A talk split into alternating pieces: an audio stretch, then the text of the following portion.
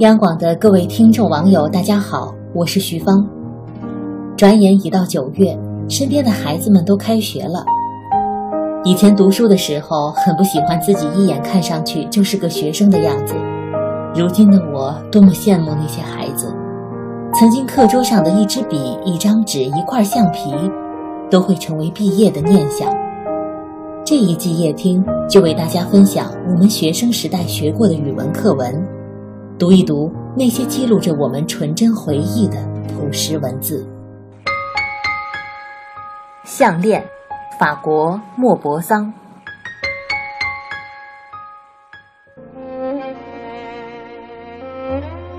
有些女子花容玉貌，柔情绰态，由于命运出了什么差错，她们偏偏生在小职员家庭，她便是其中一个。她没有嫁资，也没有希望得到遗产，根本没有什么办法让一个有钱出众的男人认识她、理解她、爱她，并且娶她。最后无可奈何，嫁给了教育部的一个小科员。她没有像样的服装，没有首饰，什么都没有。可她喜欢的就是穿戴，觉得自己长得太适合穿戴了。一心盼着自己能讨人喜欢，让人羡慕，让人倾心，让人朝思暮想。他有位女友很有钱，是他上女子寄宿学校时的同学，可他不想再去见人家，因为每次回来心中总是酸溜溜的。他会一连几天泪流不止，又是伤感懊恼，又是绝望愧痛。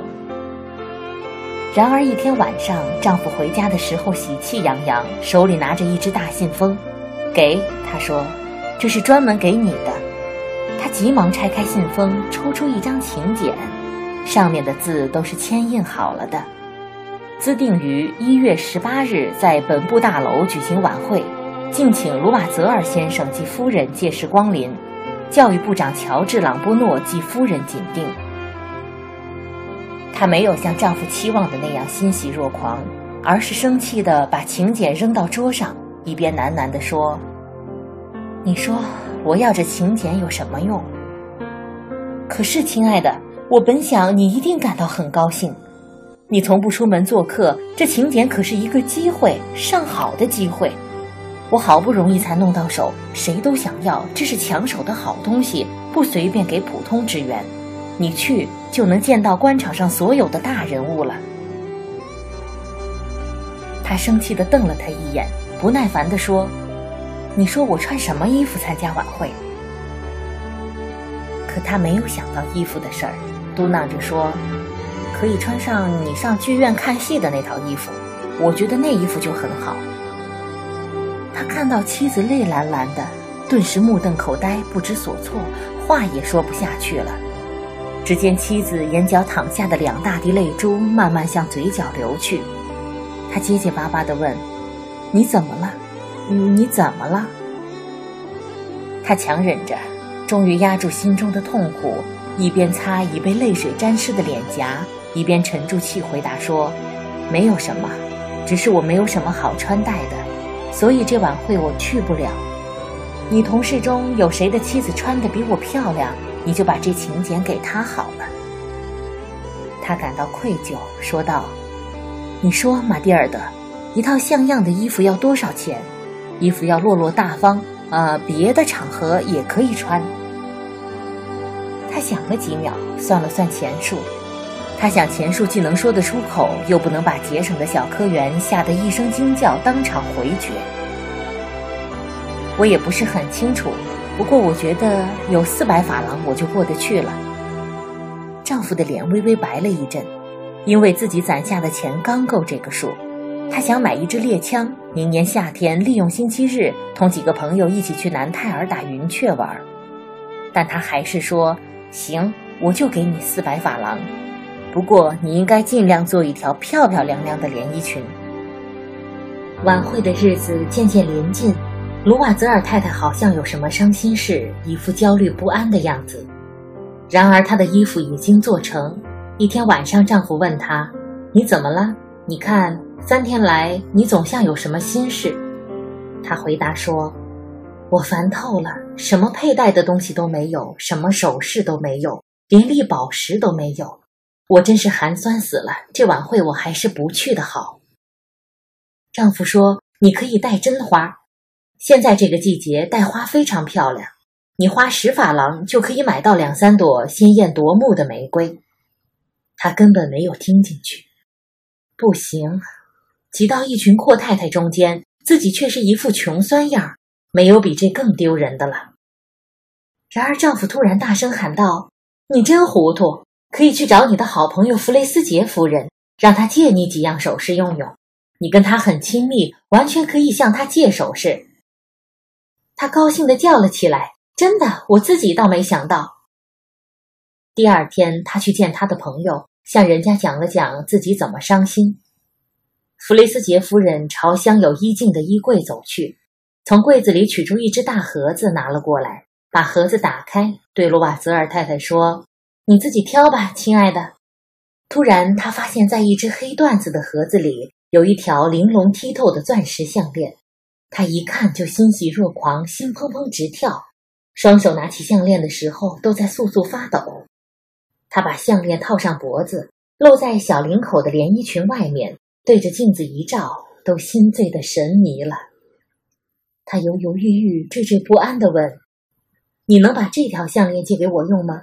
就借这一条？”“能，能，当然能。”他一把搂住朋友的脖子，亲热的吻了一下，然后拿着他的宝贝一溜烟儿走了。举行晚会的这一天到了，罗瓦泽尔夫人旗开得胜，女宾中就属她最漂亮，风姿如玉，仪态万方。所有的男人都在看她，打听她的名字，想方设法同她结识。部长办公室的那几位专员，一个个都想同她跳一圈华尔兹舞。部长本人也注意她起来。她离开的时候已经临近凌晨四点钟了。她丈夫从午夜起就在一间小客厅里睡着了。小客厅偏静阔落，同他一起的还有三位先生，他们的妻子也都在尽情欢乐。丈夫把散场后穿的衣服给她披上，这是过日子穿的平常衣服。那粗陋寒酸的样子，同舞会上华美的穿戴，简直就是判若云泥。他已经察觉到了，真想立刻悄悄溜走，免得被那些身裹裘皮大衣的夫人们看出来。卢瓦泽尔一把拉住他：“等着，你到外面会着凉的。我去叫一辆出租马车。”但他不听，只顾自己匆匆下了楼梯。他们走到街上，没有看到马车，于是他们开始找起来。一看到马车远远走过来，就朝车夫直喊。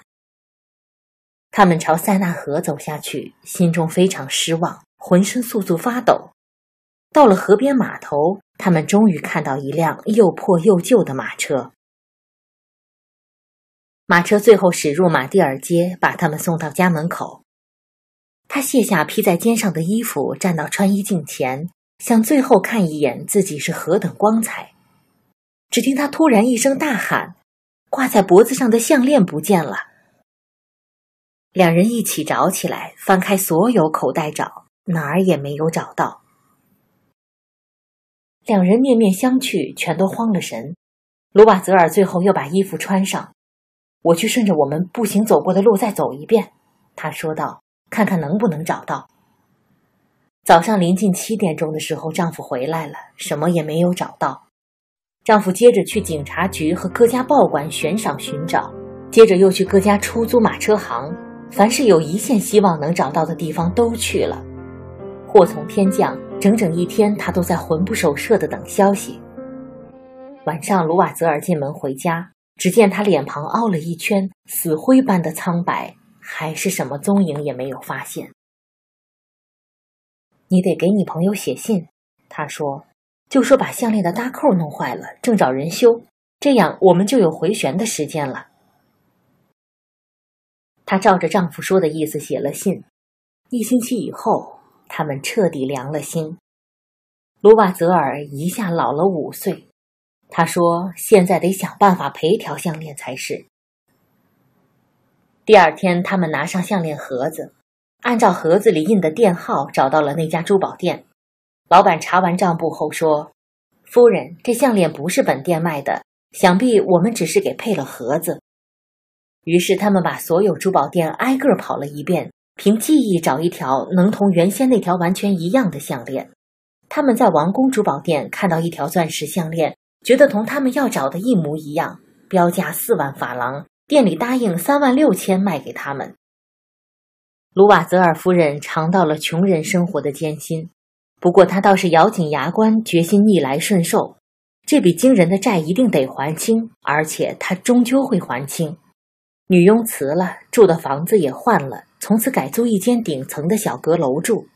丈夫也在拼命干，黄昏给一个商人清账目，夜间常常给人抄稿子，抄一页可以挣得五苏钱。这种日子一过就是十年。十年后，他们终于还清了。到这时候，卢瓦泽尔夫人非常显老，她变得结实硬朗，而且倔强粗犷。活脱是个穷苦人家的干活女人。当初她倘若没有把项链丢失，那又会是什么结局呢？谁知道？谁知道呢？人生真是莫名其妙，变幻无常。一件微不足道的小事就能毁你一生，也能把你从苦海救出来。有个星期天，他到香榭丽舍大街溜一圈辛苦了一个星期，他想轻松一下。突然看见一个带着孩子出来玩的女人，原来是弗雷斯杰夫人。她还是那样年轻、漂亮、迷人。要不要过去同她谈谈？去，当然要去。既然他已经把一切债务都还清，什么话都可以同人家说了，为什么不去说说呢？他走了过去。您好，冉娜。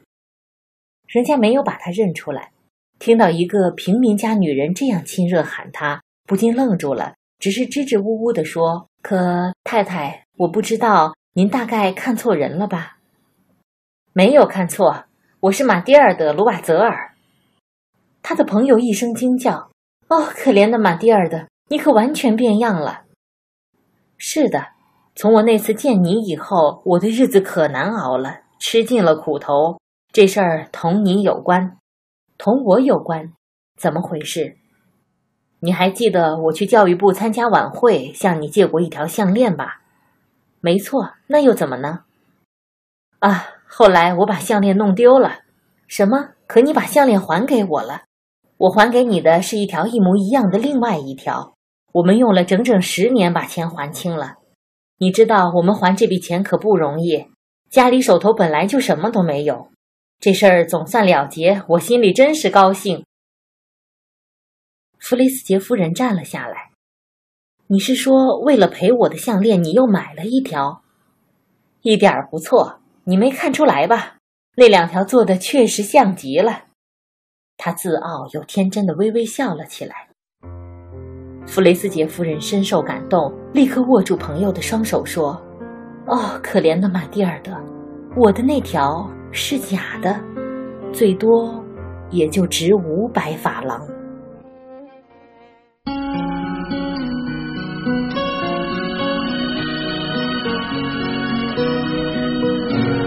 分真与假，人面多险诈，几许有共享荣华，善伴水滴不分差，无知井里蛙，徒望添升价。得意目光如麻，谁料金屋变败瓦。命里有时终须有，命里无事莫强求。雷声风雨何用多惊怕？心公正，白的无瑕，行事积得最乐也。